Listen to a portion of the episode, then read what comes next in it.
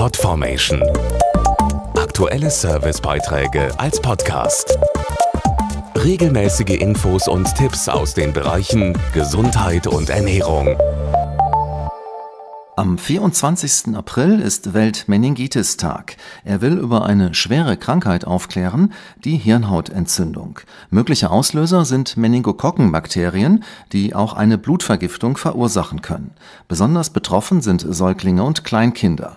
Die gute Nachricht, gegen fünf der am häufigsten in Deutschland vorkommenden Meningokokkengruppen gibt es Impfungen für einen bestmöglichen Schutz. Dr. Julian Glattfelter ist Kinder- und Jugendarzt. Er erklärt, warum Eltern ihre Babys und Kleinkinder frühzeitig vor Meningokokkenerkrankungen schützen sollten. Meningokokkenerkrankungen sind zwar selten, sie können aber innerhalb weniger Stunden lebensbedrohlich verlaufen.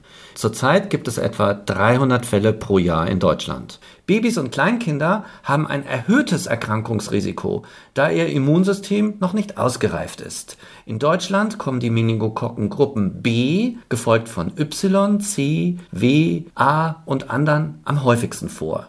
Für einen bestmöglichen Schutz gibt es drei verschiedene Impfungen. Die Impfung gegen Meningokokkengruppe C wird von allen gesetzlichen Krankenkassen übernommen. Die Impfung gegen die aktuell häufigste Gruppe B erhalten einige Versicherte von ihrer Krankenkasse auf Anfrage komplett oder teilweise erstattet. Gleiches gilt für die ACWY-Kombinationsimpfung. Mehr auf meningitis-bewegt.de Podformation.de Aktuelle Servicebeiträge als Podcast.